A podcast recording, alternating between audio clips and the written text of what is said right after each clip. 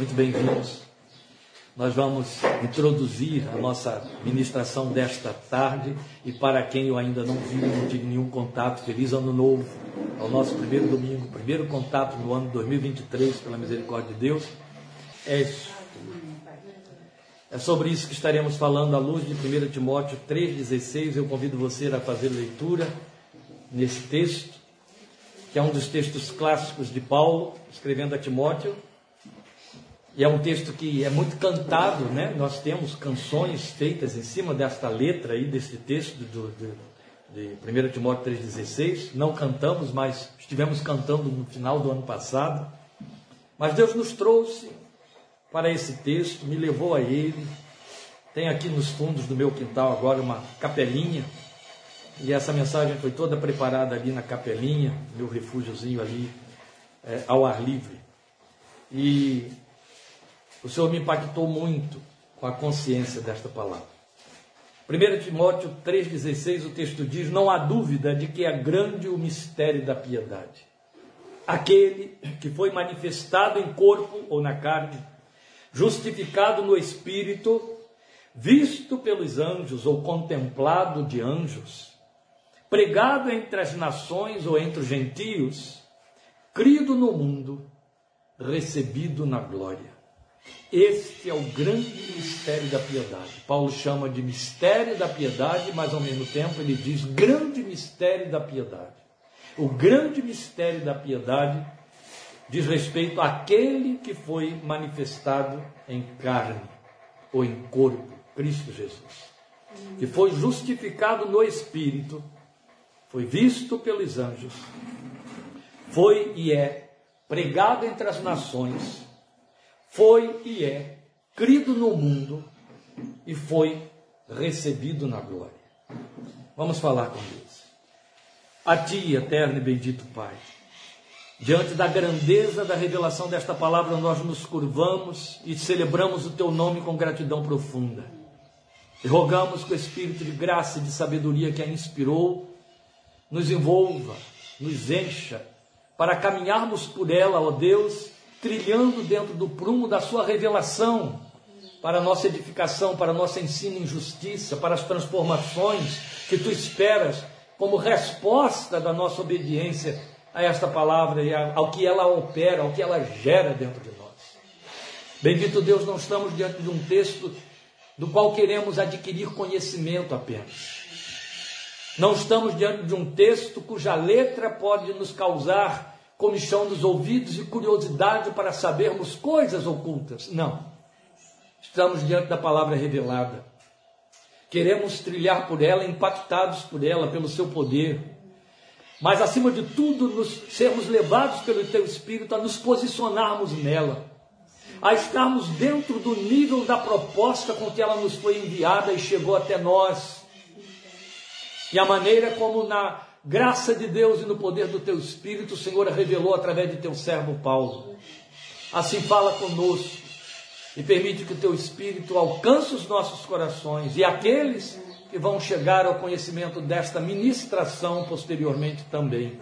Em nome para a glória do Senhor Jesus. Amém.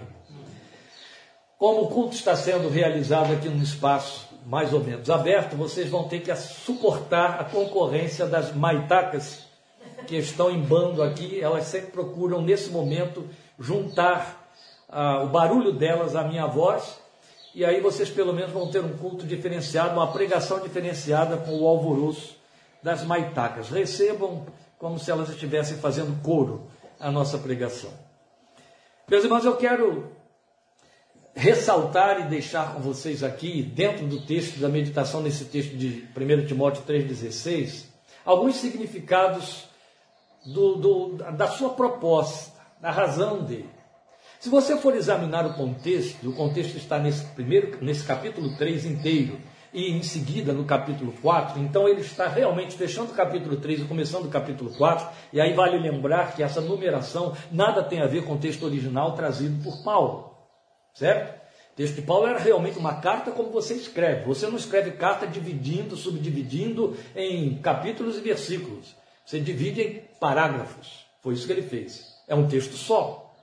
Mas é muito interessante o fato de que ele coloca esta é, é, declaração do versículo 16 entre o que estava escrito antes e o que vem depois, logo em seguida, que dentro da nossa divisão bíblica é capítulo 3 e capítulo 4. Então, fechando 3 e abrindo 4, aí está o versículo 16, com uma declaração que você só vai perceber como doxologia, como uma adoração, se ler o contexto.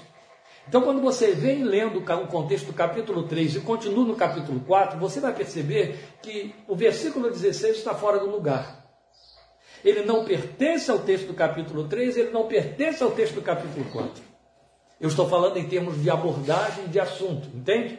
O que é que ele veio tratando no capítulo 3? Ele veio tratando da ordem na igreja, da ordem, das ordens eclesiásticas, ou seja, as ordens funcionais. Pastores, bispos, pastor, presbíteros, diáconos, diaconisas. Foi isso que ele veio tratando no capítulo 3.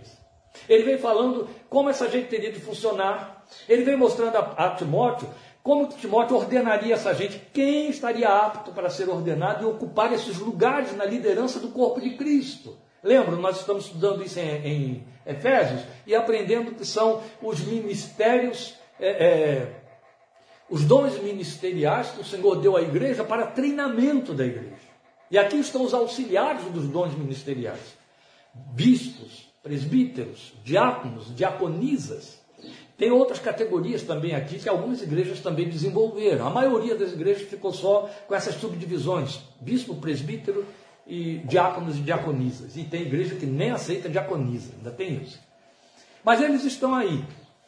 E aí, quando você vai para o versículo seguinte, que já é o capítulo 4 no início, Paulo vai dizer algo que parece também não ter nada a ver com todo o capítulo 3 e muito menos com o versículo 16. O Espírito diz intensamente, expressamente ou apressadamente que nos últimos tempos alguns abandonarão a fé e seguirão espíritos enganadores e tal. Então, num primeiro momento, parece que há uma desconexão de um texto com o outro. Não, não há. Conhecendo a mente de Paulo, conhecendo o coração de Paulo, o que você entende é que ele vem falando da ordem da igreja, apaixonado pela obra de Cristo, pela igreja como ele sempre foi apaixonado. Então ele está falando sobre a ordenação, os critérios. Não ordene um presbítero que não tenha sua casa em sujeição. Não ordene como presbítero aquele que é marido de mais de uma mulher. Não ordene como presbítero aquele que é dado ao vinho. E por aí. Ele está dizendo não, não, não. Ordene aqueles que têm tais e tais e tais categorias.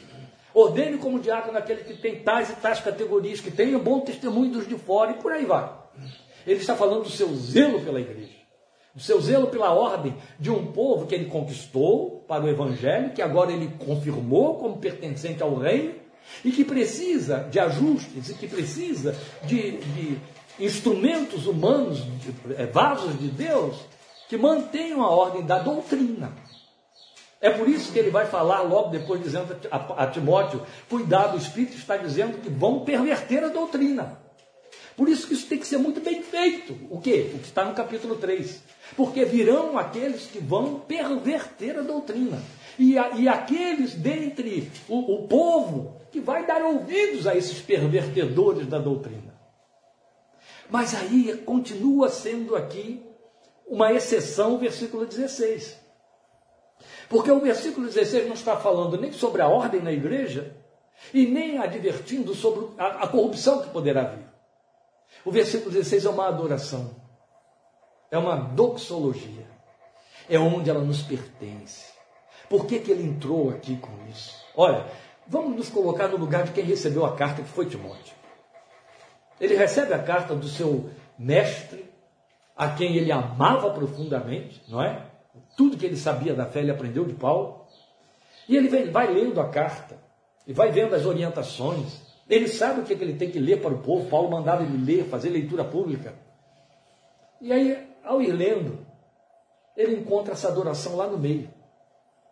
Grande é o mistério da piedade. Isso aí impacta Timóteo.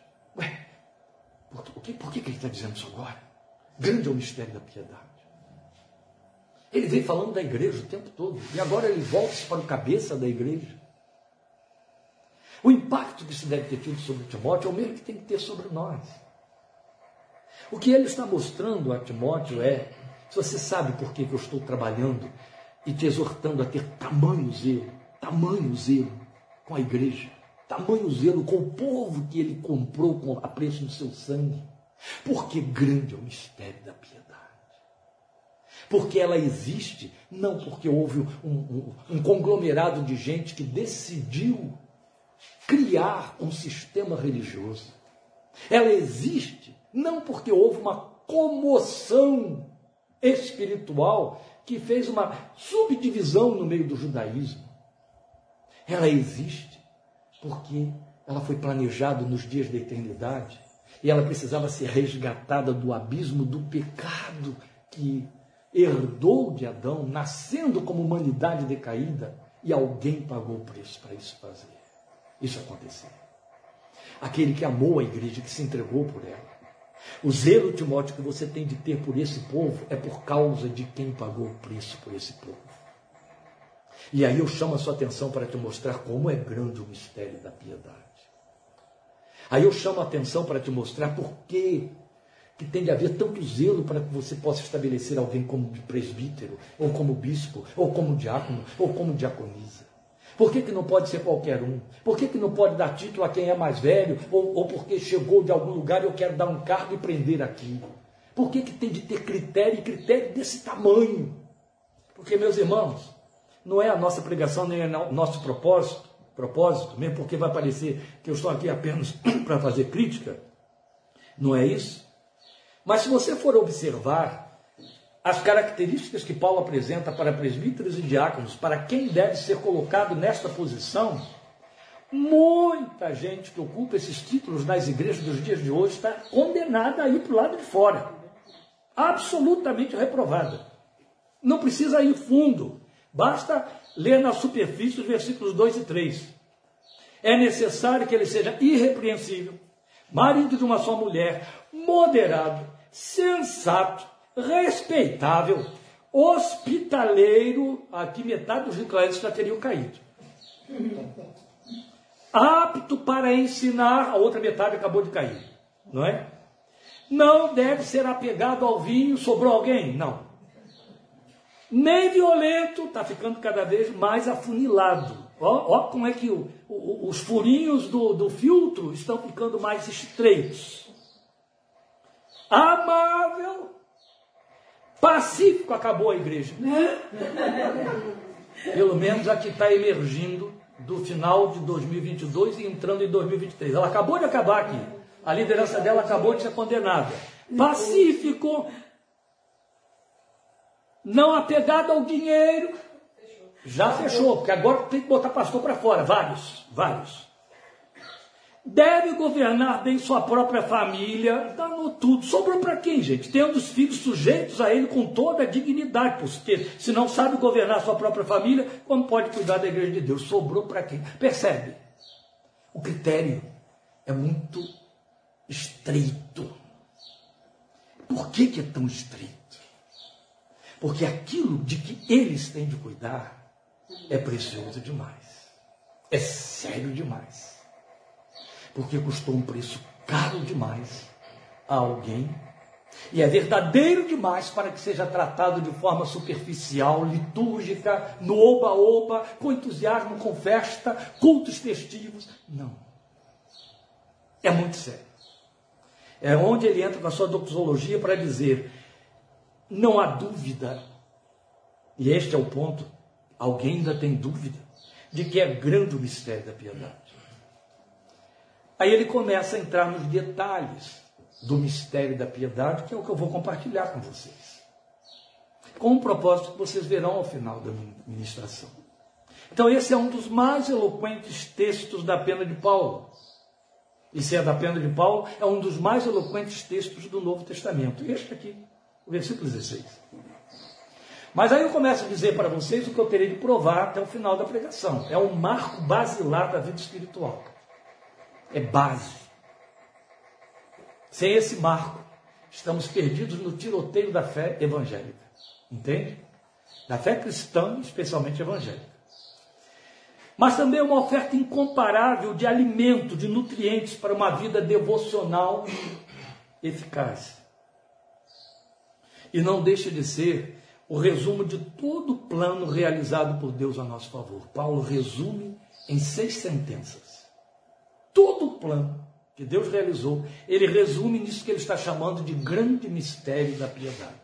Então nós vamos aí. Primeiro, ele vai chamar a sua atenção dizendo que aquilo que ele está falando é um mistério.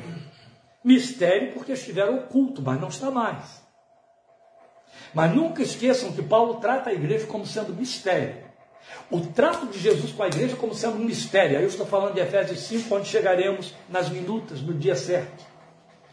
Mas quando ele trata da revelação de Deus, da salvação pela graça, do povo que ele então levantou entre os gentios e fundiu aos judeus para formar um só povo, de maneira que não existe mais povo de Deus chamado israelitas e muito menos israelenses.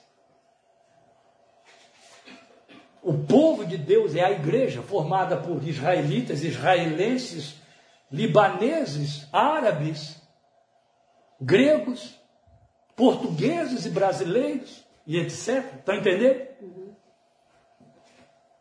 que esse homem vai mostrar para nós é que isso era um mistério que esteve oculto. O tempo todo ele chama a igreja de mistério e essa operação da graça de mistério. Mas o mistério foi revelado e revelado muito particularmente a ele. É o que já estudamos no capítulo 3 de Efésios, é? versículo 20. E é um fato. Mas ele diz também que é concernente à piedade, ou seja, o que, que ele quer dizer por piedade? Essa palavra, ela sofreu uma deformidade no nosso vocabulário e na nossa forma de nos referirmos a ela. Piedade hoje se traduz para mim, para você, uma vida bondosa, não é assim?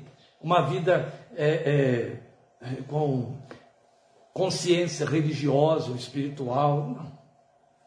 Piedade, na verdade, significa a vida que está acima de valores temporais. E se você não aprender isso, você não chegou nem perto da finalidade do Evangelho na sua vida. Paulo diz que grande é o mistério da piedade, e Paulo diz que faz muito bem quem se exercita na piedade. Não é interessante isso? Você sabe o que, que significa se exercitar? Basta participar de uma academia, de uma escola de treinamento, de uma aula de fisioterapia, de um pilates ou outras categorias, e você sabe o que, que significa se exercitar. E Paulo faz justamente quando ele fala aqui para Timóteo dessa comparação, ele fala do exercício físico e do exercício da piedade, para mostrar que são equivalentes. Ele está dizendo o exercício físico ele existe, mas ele pouco proveito tem comparado com o exercício na piedade. Então, exercita-te também na piedade. Ora, ele está falando com muita autoridade, porque ele está falando num tempo em que as pessoas dedicavam, especialmente os gregos, com muita ênfase a isso. Se aplicavam muito em exercícios físicos. Todo mundo, como os nossos maratonistas de fim de ano, se preparavam para participar de, de jogos, jogos e jogos, e todo mundo queria destaque. É quase que, hoje em dia ainda, a obsessão dos americanos nas faculdades. Os alunos, especialmente brasileiros, ganham bolsas se se apresentar com grande desenvoltura nos esportes. Aí pode estudar, ganhar seus títulos, desde que jogue, desde que ganhe títulos para a faculdade, através da oferta dos seus exercícios físicos, seu treino nos exercícios físicos. Pessoas dão muita ênfase. Nos dias de Paulo, tanto ou mais. Aí ele diz, mas pouco serve, pouco proveito tem. No entanto, o exercício na piedade, e o, a ênfase aqui está no fato de que você teria que, na piedade, operar exercícios, tanto quanto na vida física. Aí eu te pergunto: o crente faz isso? O confessor da fé evangélica faz exercícios na piedade? Não, não faz não. Há muitos anos eu li algo que é uma ilustração pejorativa mais pertinente, que é uma absoluta verdade. Ela é a nossa professora de escola dominical, aqui minha, de Ana Maria Berlim, de João Alberto, que dizia isso. As pessoas vão para a igreja e se acostumam a ficar recebendo o alimento colocado na colher do professor da escola dominical ou do pastor. E aí só abre a boca e o alimento entra. Ninguém quer encostar o umbigo no fogão e preparar seu próprio pão. Quer pronto. E mais, que tenha o tempero que me agrade exercício na piedade fala para além da santificação o investimento de tempo e esforço. Ninguém que milita se embaraça com negócios desta vida, a fim de arranjar espaço para o Espírito de Deus, a fim de crescer. Não é à toa que Pedro nos exorta a crescermos na graça e no conhecimento do Senhor Jesus. Isso é fruto de exercício na piedade. Isso envolve todas as celebrações de disciplina da fé. Oração, jejum, meditação, entende? Exortação mútua, comunhão do corpo. Tudo faz parte das disciplinas espirituais. Ouvir a palavra da pregação. Mas você percebe que o crente não quer se exercitar na fé quando qualquer coisa serve de impedimento de estorvo, é justificativa para não participar, não se envolver, não atender, não cumprir, não, entende? É não. Paulo diz que a piedade é algo para ser exercitado, porque a piedade nada tem a ver com a vida temporal, não é secular. Foi a igreja evangélica, foi a igreja cristã, evangélica, católica, de qualquer ordem, que criou um viés para atrair as pessoas, ensinando as pessoas a usarem a fé para terem respostas temporais exclusivamente. Criou-se um espaço para que elas pudessem ter alguma ambição espiritual no meio disso tudo. Mas isso aí da ordem talvez de 5%, 10% se tanto. O resto todo é para ter respostas às suas inquirições temporais. De maneira que no domingo eu vou lá para ver o que Deus vai me dizer por causa da demanda que me espera na segunda-feira. E é por aí não passa disso. Foi para onde se carrearam os dons espirituais, aqueles de 1 Coríntios 12. As pessoas entram, falam isso com autoridade absoluta, dentro dos cultos pentecostais, para ver se Deus vai usar a boca de um profeta para dizer: esse tal abacaxi eu vou resolver, tal. Traz aqui o seu documento, vou orar sobre ele. Vocês sabem, esta é a realidade da fé evangélica que se pratica entre nós. A vida de piedade nada tem a ver com a vida temporal. E Paulo diz que é grande esse mistério. Então cada um de nós precisa achar de forma consciente o seu lugar neste mistério. Qual é o lugar que me cabe nele? Ele me alcançou. Mas ele me alcançou por quê e para quê? Qual é o lugar que me cabe nesse mistério? Para eu saber qual é o lugar que me cabe nele, para que eu tenha uma visão que me dê minimamente o que deu a Timóteo, a carta de Paulo, com respeito a toda a conscientização que ele me trouxe dos valores e deveres na fé cristã, no exercício de, um fenômeno histórico chamado igreja, ele tinha que conhecer o mistério. Nós, outro tanto. Precisamos saber em que consiste o mistério. O mistério é uma confissão. O mistério afirma que o Verbo de Deus encarnou. É com que ele começa aquele que foi manifestado em carne. Hoje, para nós, isso pode não ter peso doutrinário significativo, mas não foi assim no tempo em que Paulo escreveu e que João escreveu. Muitas das produções literárias de João, ele, ele produziu no mínimo quatro livros, não é? O livro de Apocalipse e a primeira carta foram escritos com, exclusivamente para combater uma heresia que já no primeiro século surgiu no meio da igreja, dizendo que Jesus não encarnou num corpo real humano. A igreja passou séculos debatendo isso e só fechou o assunto no quarto século. Especialmente, vale lembrar, que a Bíblia não estava pronta, o Novo Testamento, na mão do povo, a não ser depois do quarto século. Eram livros que flutuavam e muitos deles falsos que se, se apropriavam e se, se apoderavam do nome de apóstolos para que o autor fizesse passar sua heresia, dizendo que foi Pedro que escreveu, foi Paulo que escreveu, a ponto de Paulo ter que dizer: Olha, quando eu escrevo, tem a minha assinatura, viu? Já leram isso? Para que ninguém mais fizesse passar por ele com doutrina para a igreja. Então a igreja se reuniu para definir, no quarto século, que livros de fato eram inspirados. Então, até que isso acontecesse, as heresias pulavam. E uma delas, a mais grave de todas, que João chegou a dizer que quem assume esse tipo de, de heresia é Satanás, é o espírito do anticristo que Jesus não encarnou. Agora, se foi importante demais a igreja trazer essa doutrina e acentuá-la, aquele que se manifestou em carne, que ela representa para mim e para você? Ela hoje ficou reduzida a uma celebração chamada Natal. Eu festejo o nascimento de Jesus. É muito bonito, mas não significa nada. Se eu não sei o que de trás, por detrás está. Não é porque Jesus nasceu, é o fato de que ele nasceu. Jesus tomou forma humana. Você não vai encontrar esse tipo de proposta em nenhuma religião que os homens inventaram, fosse antes de Cristo, muito menos depois de Cristo. Onde houver uma religião com nome de filosofia ou não, seja ela do mais é, é, é, expresso paganismo, seja ela depurada como as grandes filosofias budistas e confucionistas, ou hinduístas, que não, é, não são tão depuradas assim, ninguém pode oferecer o que o Evangelho de Cristo ofereceu. Um Deus que se humanizou.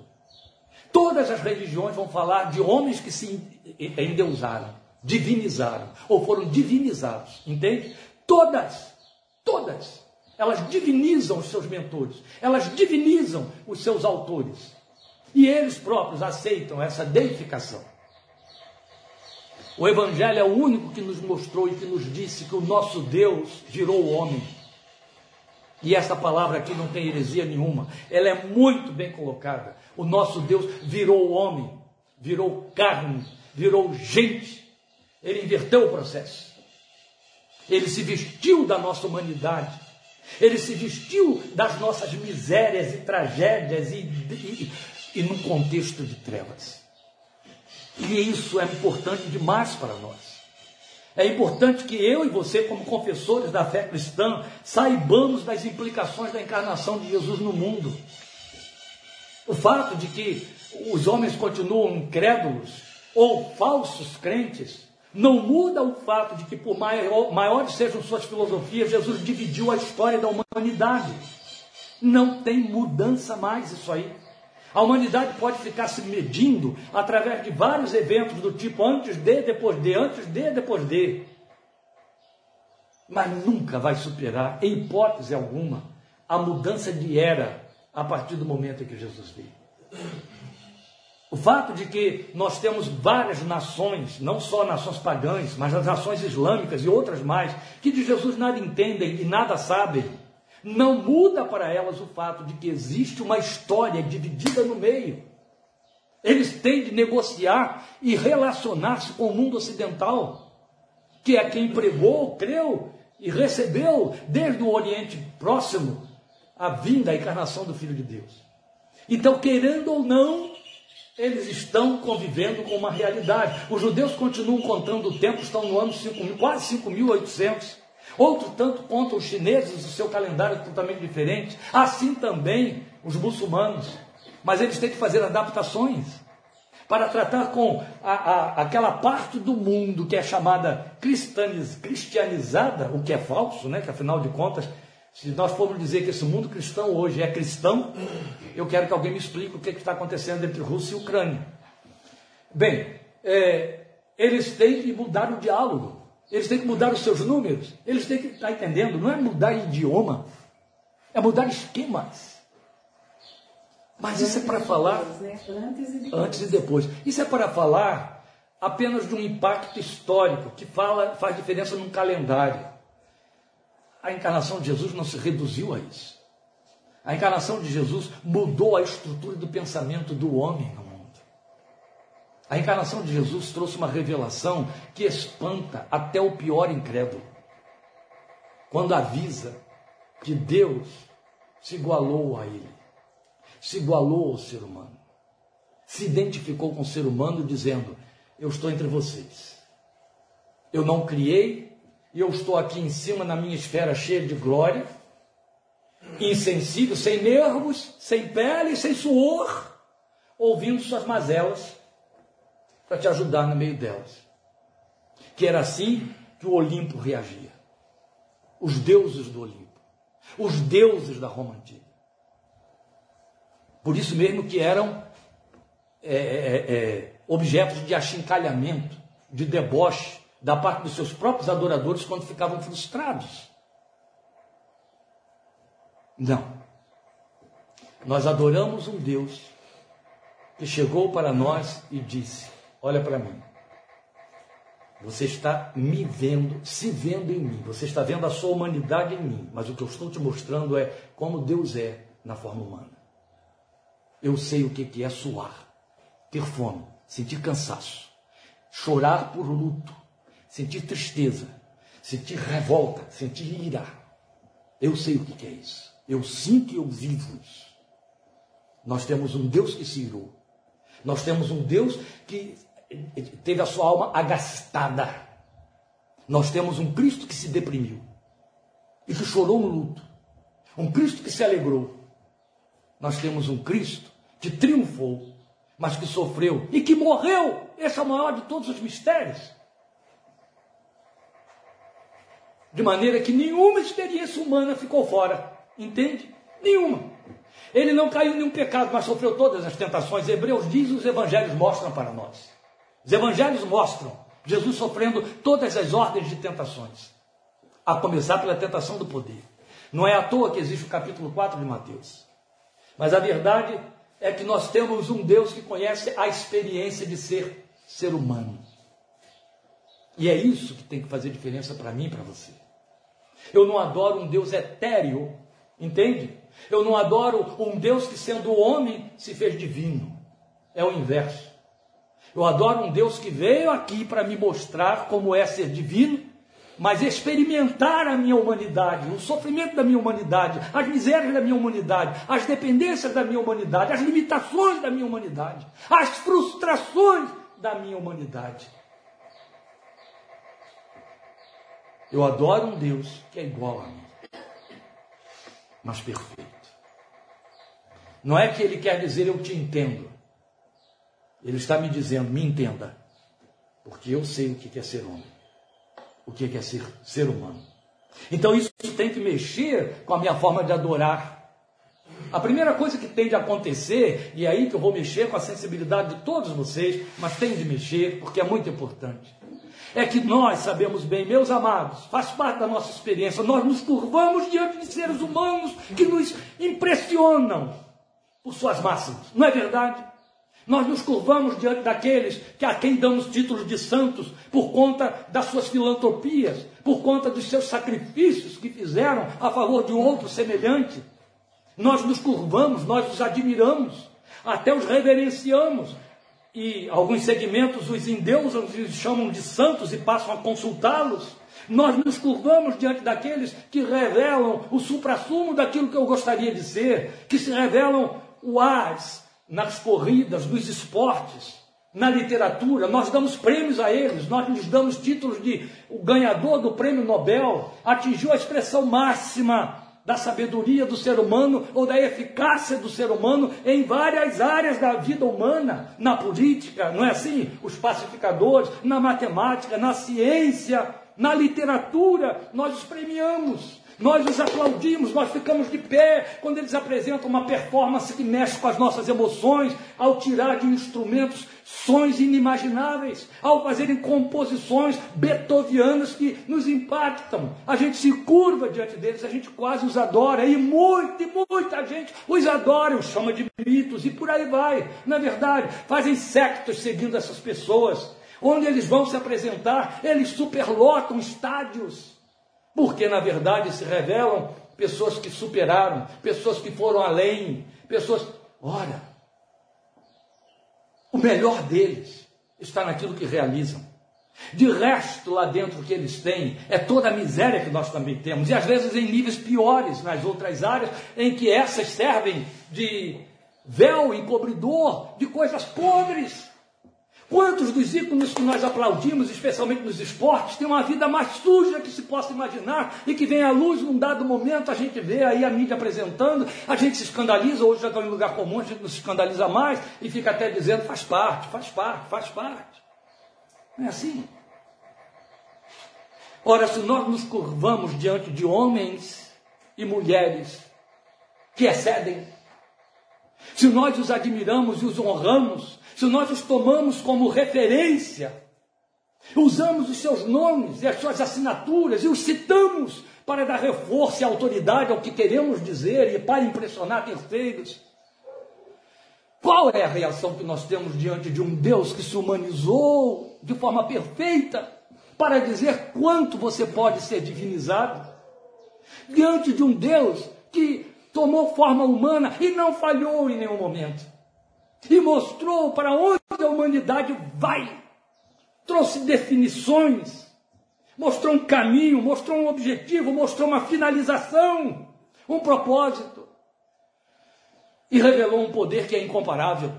E revelou uma sabedoria que é insuperável. Que impactava e continua impactando até os dias de hoje, os maiores filósofos e pensadores de nossa época. Seus discípulos diretos, como Paulo e outros, impressionaram por citá-lo os maiores pensadores do seu tempo. Como reagimos diante de um Deus a quem nós adoramos, que tomou forma humana e elevou à perfeição absoluta a humanidade na sua forma de viver e de ser? Temos uma reação que pelo menos se compare à que temos diante dos exponenciais humanos. É onde a igreja sai envergonhada, radicalmente reprovada. Estamos vendo isso nesses dias. Uma grande parcela da igreja aplaudindo um homem por conta de suas propostas políticas, mas não faz um terço dessa adoração e serviço diante do Deus que encarnou. Não paga o mesmo preço, não sai às ruas, não se dá o trabalho de participar de uma cruzada com afinco ou compaixão. E quando faz, faz na expectativa de receber alguma coisa em troca de suas propostas espirituais. Então, até onde a encarnação de Jesus mexe comigo como ser humano? No sentido de que eu possa adorar, invocar e conversar com alguém a quem eu não preciso explicar o que é a dor, ou a vivência, ou o sonho, ou a frustração, ou o desejo do meu coração, porque ele entende disso. Eu não preciso explicar porque ele entende disso. Eu gosto de ilustrar sempre essa referência que eu estou fazendo aqui, a humanidade de Jesus, com uma experiência que é rotina nossa. Quantas vezes você se depara diante de um profissional da saúde, homem ou mulher, porque você foi ali para consultá-lo levando uma queixa, não é verdade? Você só tem os seus sintomas. Ele também depende de exames, de imagens que possam mostrar qual é a causa da sua queixa. E aí você senta diante dele e você sabe que sentou diante da profissionalidade dele, do seu cabedal teórico.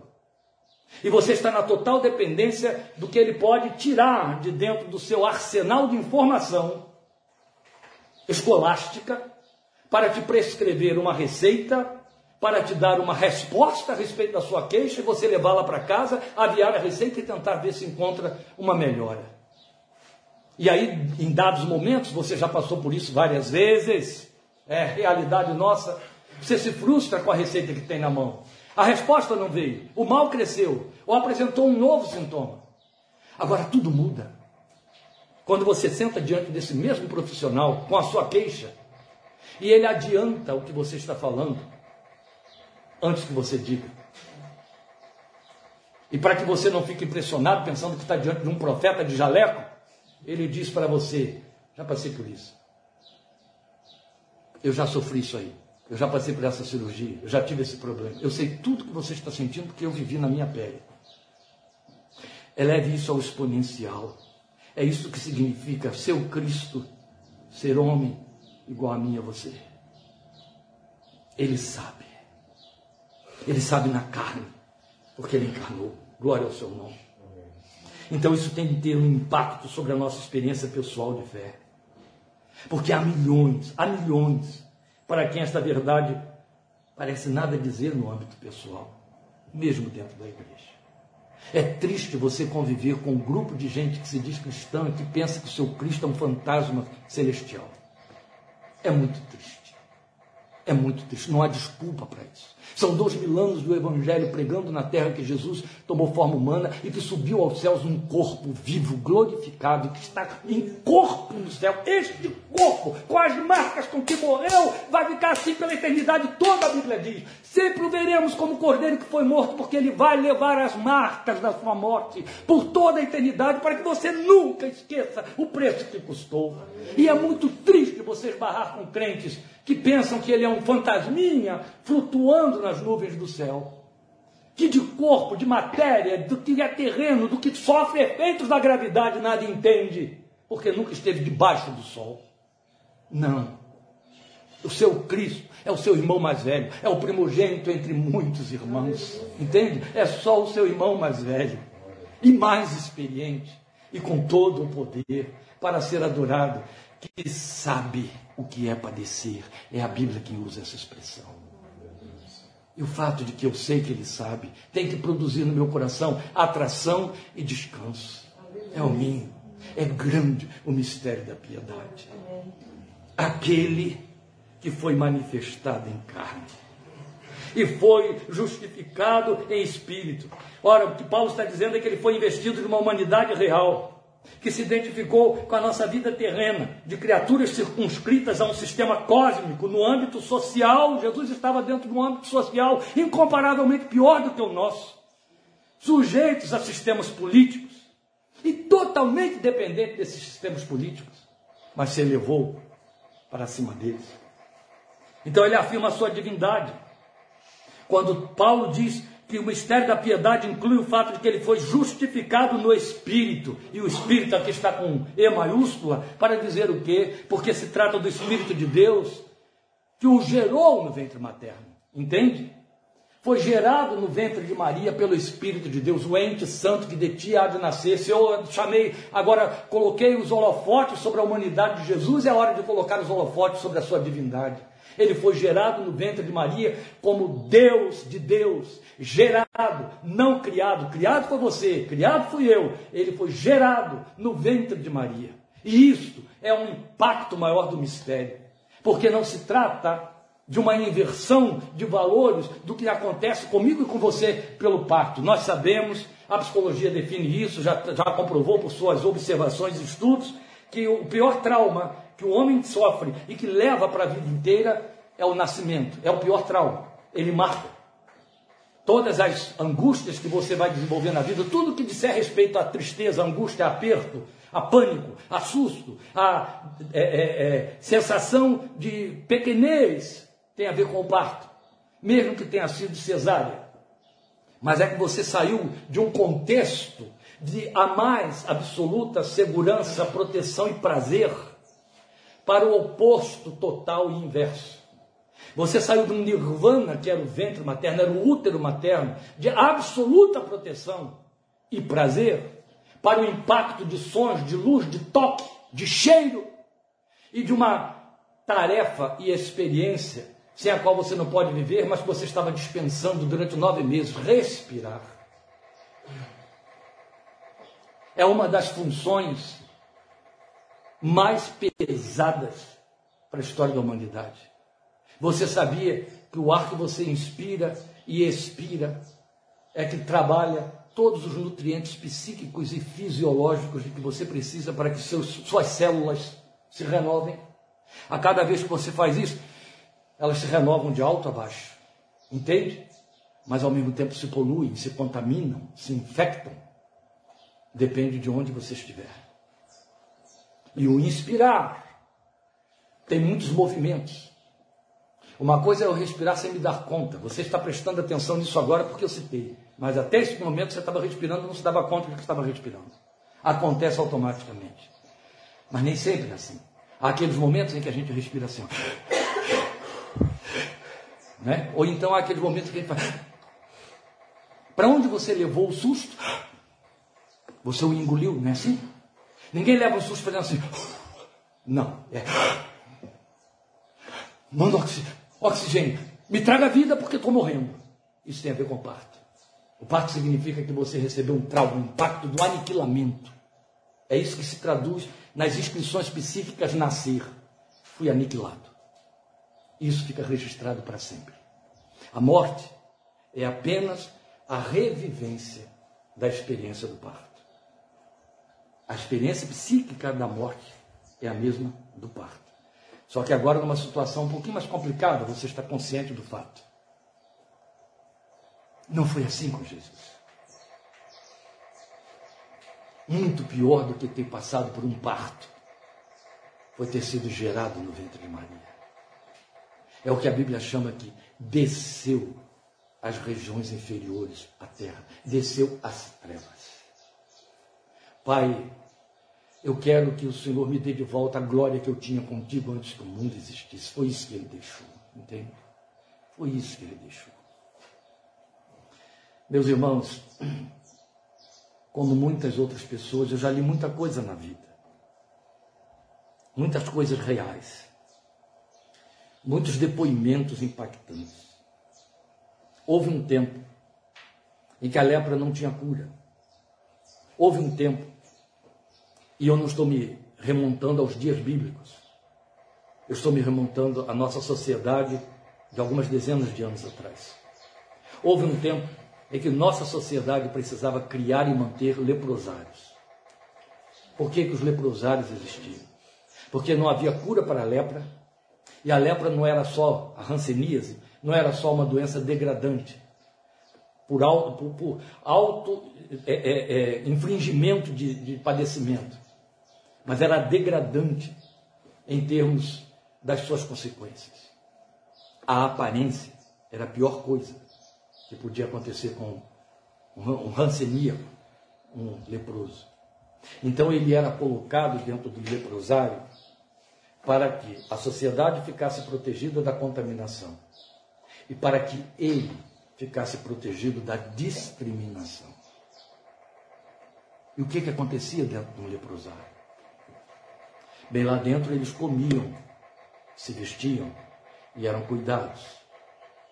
Quem cuidava de um leproso era o leproso que estava em estado melhor. Era ele quem ia colocar as pomadas, os remédios, as bandagens. Até que descobriu-se a cura através da sulfa, etc. Mas isso levou mais de milênio. Levou três milênios quase para acontecer. Algumas pessoas entre nós, saudáveis, que nunca conheceram um parente com rancenias, que nunca experimentaram uma ferida aberta na pele. Elas se entenderam tomadas de uma compaixão profunda pelos habitantes dos leprosários e se enfiaram lá dentro e se isolaram de suas famílias, de sua sociedade, de seu ambiente, para servirem de socorro de proteção para aqueles infelizes que ali dentro estavam, sabendo que estavam selando a sua sorte para sempre, se candidatando a adquirir a mesma doença e depois ter a mesma necessidade e sem volta, não poderiam mais voltar. Isso aconteceu até os anos 50 da nossa era, até o início dos anos 60. Para esses leprosos, dentro desses leprosários, o céu desceu à terra. Deus se humanizou através desses homens, dessas mulheres, dessas donas de casa ou não, dessas moças solteiras ou homens solteiros, enfermeiros ou não, que se dispuseram a sacrificar a sua vida para minimizar o sofrimento, a dor e a humilhação daqueles que lá dentro estavam. Isso está na literatura, a gente leia isso aí, atenda ao que Jeremias diz, parte-se de afronta. E você vai ver a grande distância do nosso cristianismo em face destas realidades impactantes. Por que, que eu estou citando isso aqui? Para mostrar a você o que significou o Filho de Deus deixar a sua glória e descer a essas trevas. Jesus veio aqui e foi esbofeteado por leprosos, cuspido na cara por leprosos, desdenhado, desacreditado, torturado e morto. Jesus desceu ao nosso leprosário, porque a Bíblia diz que o pecado era igual à lepra. E se fez um conosco, a ponto de morrer. O Espírito gerou no ventre de Maria e ali foi um grande impacto. Ele foi gerado num contexto de trevas, nas regiões inferiores, infinitamente longe da glória que ele habitava com o Pai antes que o mundo existisse. Viveu e agiu por meio do Espírito. O Espírito de Deus estava sobre ele. Por isso disse o que ninguém pode dizer. Por isso fez o que ninguém consegue realizar. Por isso, pôde fazer algo que foi insuperavelmente superior a andar sobre águas, multiplicar pães, curar leprosos, pôr coxos andando, cegos vendo, surdos ouvindo. Ele perdoou pecados. Ele mudou vidas. Ele pegou uma mulher desgraçada chamada Maria Madalena e a transformou na primeira mensageira da maior glória do Evangelho, que foi o anúncio da ressurreição. Ele pegou homens reprovados, desgraçados, rejeitados pela sua nação, como Zaqueu, e o levantou desses escombros de miséria humana. Ele perdoou pecados. Ele continua fazendo isso. E ele fez isso aqui, no meio das nossas trevas. Não só. Ele brilhou nessas trevas para que você não continuasse nelas mais. A Bíblia diz isso: o povo que andava em trevas viu uma grande luz. Foi quando ele veio. E assim continua sendo sobre cada um que continua andando em trevas. Pastor, já acabou o tempo. Acabou não, queridos. É o primeiro domingo do, do, do ano que eu estou pregando. Atue. Mas eu quero entregar esse mistério todo aí a você. Esse mistério afirma que o seu impacto aconteceu também no mundo espiritual, não foi só na nossa história temporal e física. O texto diz que ele foi visto pelos anjos. Ora, ele não veio do céu? De que, que o texto está falando então? Ele não era conhecido no céu como filho de Deus? Como é isso? Visto dos anjos. Como os anjos o viram?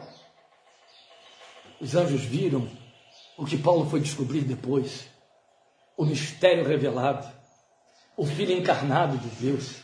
Eles estavam lá quando ele encarnou. Eles vieram anunciar e cantar e dizer, ainda que sem nada entender, glória a Deus nas maiores alturas. Eles estavam lá junto dele no momento em que ele estava sofrendo tentações nas mãos de Satanás no deserto. Lá estavam ele para eles para dar-lhe conforto. E houve muitos momentos e instâncias em que eles foram impedidos de interferir. Eles não puderam entrar no Getsemane com ele. Ele precisava de homens, homens como eu e você, para consolá-lo, confortá-lo ali. Anjos não serviam.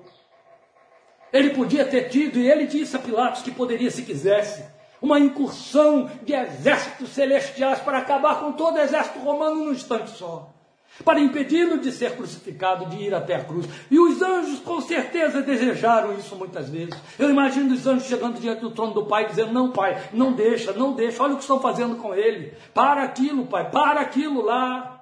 Foi visto pelos anjos que não experimentaram nada do que eu e você experimentamos, não tinham nada a ver com essa encarnação, ela não lhes dizia respeito, aquela morte não dizia respeito a eles. Eles estavam em glória antes, continuam em glória agora e continuarão em glória depois. A morte de Jesus na cruz não mudou o estado deles para nada, nem para pior nem para melhor. Nem precisa ter melhor. Mas eles o contemplaram. E eles o viram no meio de todo esse contexto, sem poder interferir e sem poder fazer mais do que adorar. E a Bíblia diz que eles o adoraram.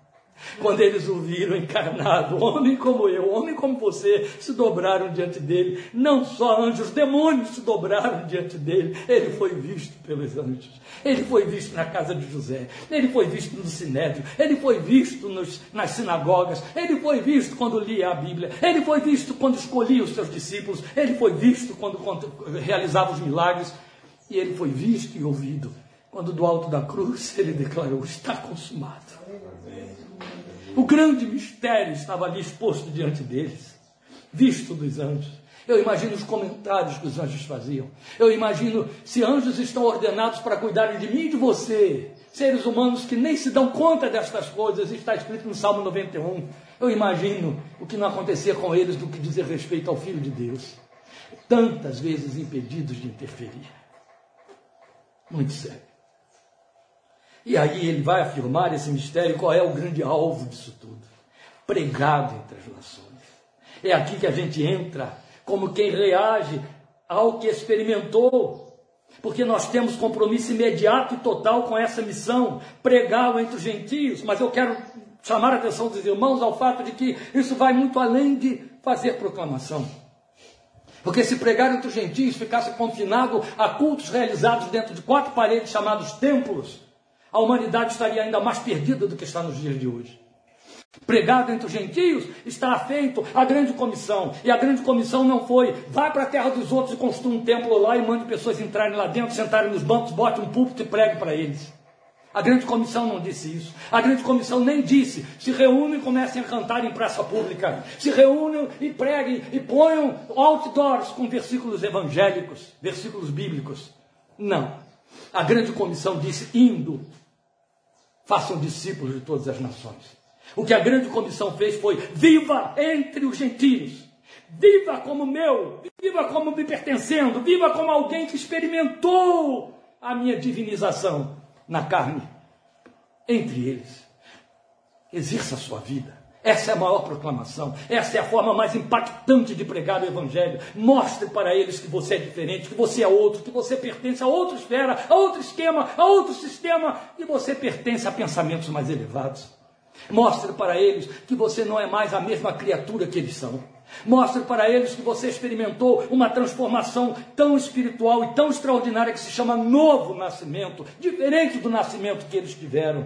Viva esse novo nascimento no meio deles, na sua forma de falar, de ser, de trabalhar, de negociar, de comprar, de vender, de discutir, de definir, de decidir, de dizer não, de educar os seus filhos. Viva o Evangelho no meio deles. Deixe-se ser carta viva que eles leem, porque eles lerão. Então isso é vivência. Isso é ser crido, pregado entre as nações. Mesmo porque já o Espírito da profecia se adiantou para perguntar como ouvirão se não há quem pregue. Porque o que vem logo depois é o texto dizendo que ele foi crido no mundo. Então, o grande mistério da encarnação também significa isso o grande mistério da piedade, que ele afirma uma confissão: eu creio. Crido no mundo, eu creio.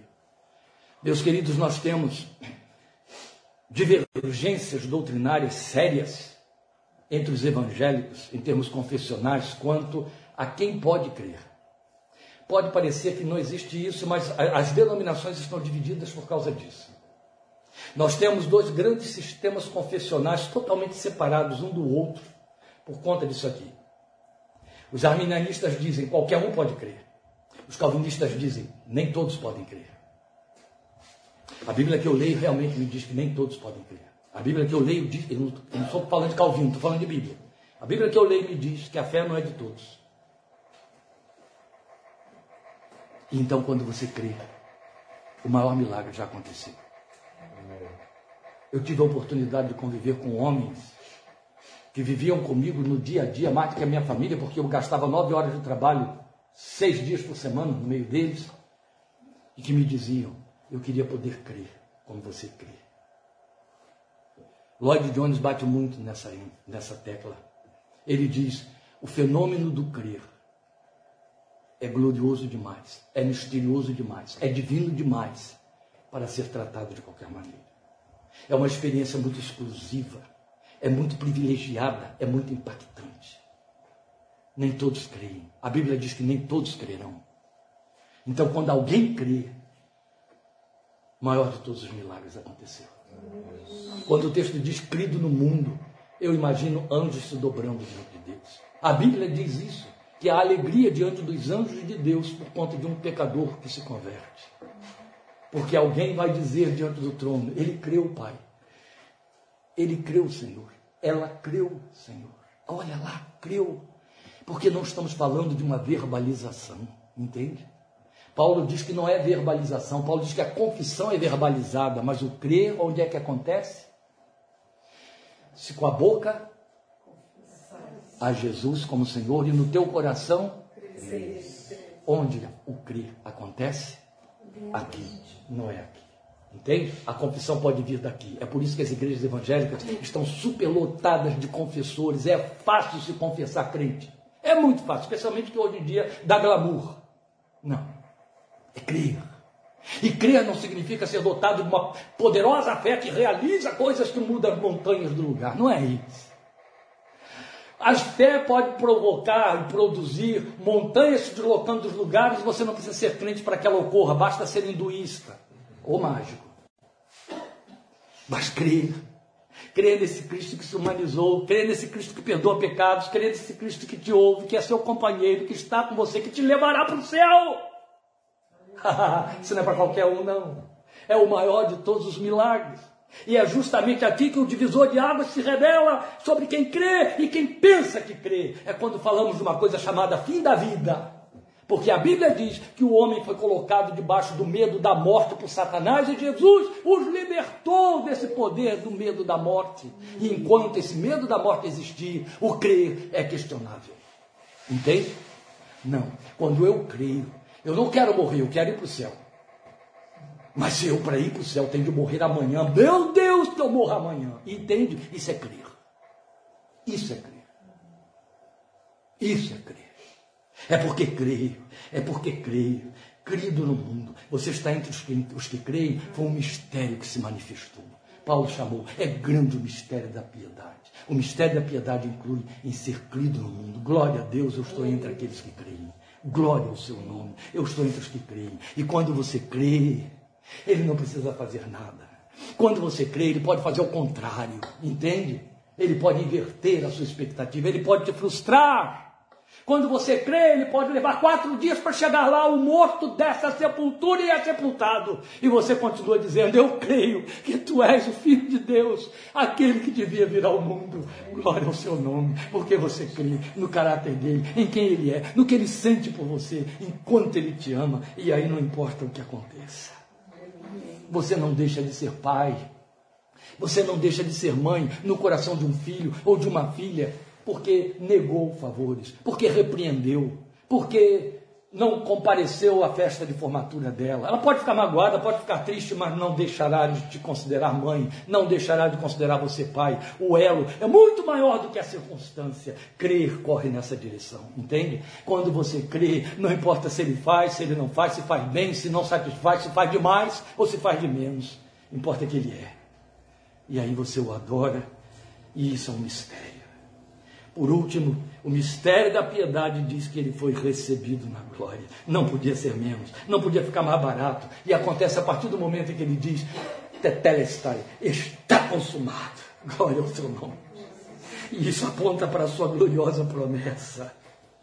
Vocês estarão onde eu estou. Amém.